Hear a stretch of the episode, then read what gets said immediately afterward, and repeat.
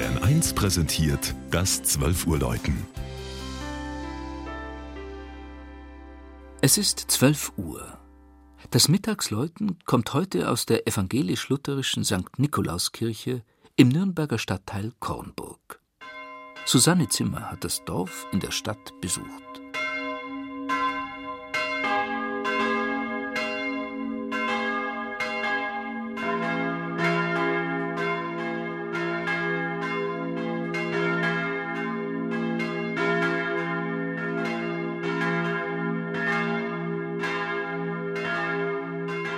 St. Nikolaus ist der unumstrittene Mittelpunkt von Kornburg. In nächster Nachbarschaft zu einer Bar, zur Gaststätte Orgelstüberl, einem Kuhstall und dem ehemaligen Mesnerhaus, dem auch das örtliche Gefängnis angeschlossen war, steht sie mitten im Leben. Mühsam schlängelt sich der Verkehr um die Kirchhofmauer.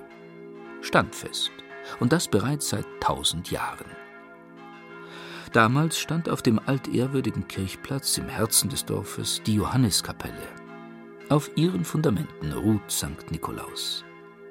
Zu Beginn des Dreißigjährigen Krieges konnten die Kornburger in ihrer Kirche noch Schutz finden. Das gesamte Hab und Gut versuchte man in Sicherheit zu bringen.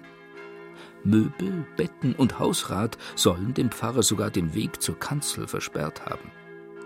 Beim Herannahen des gewaltigen Heeres von Wallenstein flüchteten die verzweifelten Dörfler aber dann doch hinter die starken Mauern Nürnbergs und mussten von dort hilflos den Feuersturm verfolgen, dem fast die gesamte Gemeinde zum Opfer fiel.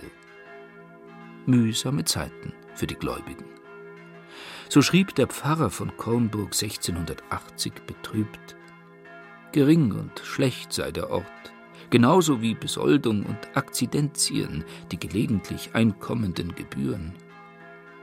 Doch 1740 erstand St. Nikolaus neu, aus dem roten Sandstein der Region als einzige typische Markgrafenkirche Nürnbergs mit der Kanzel über dem Altar. Zwei der drei Glocken stammen noch aus dieser Zeit. Allein in der Glockenstube im ersten Stock des Turms ist es jetzt still geworden.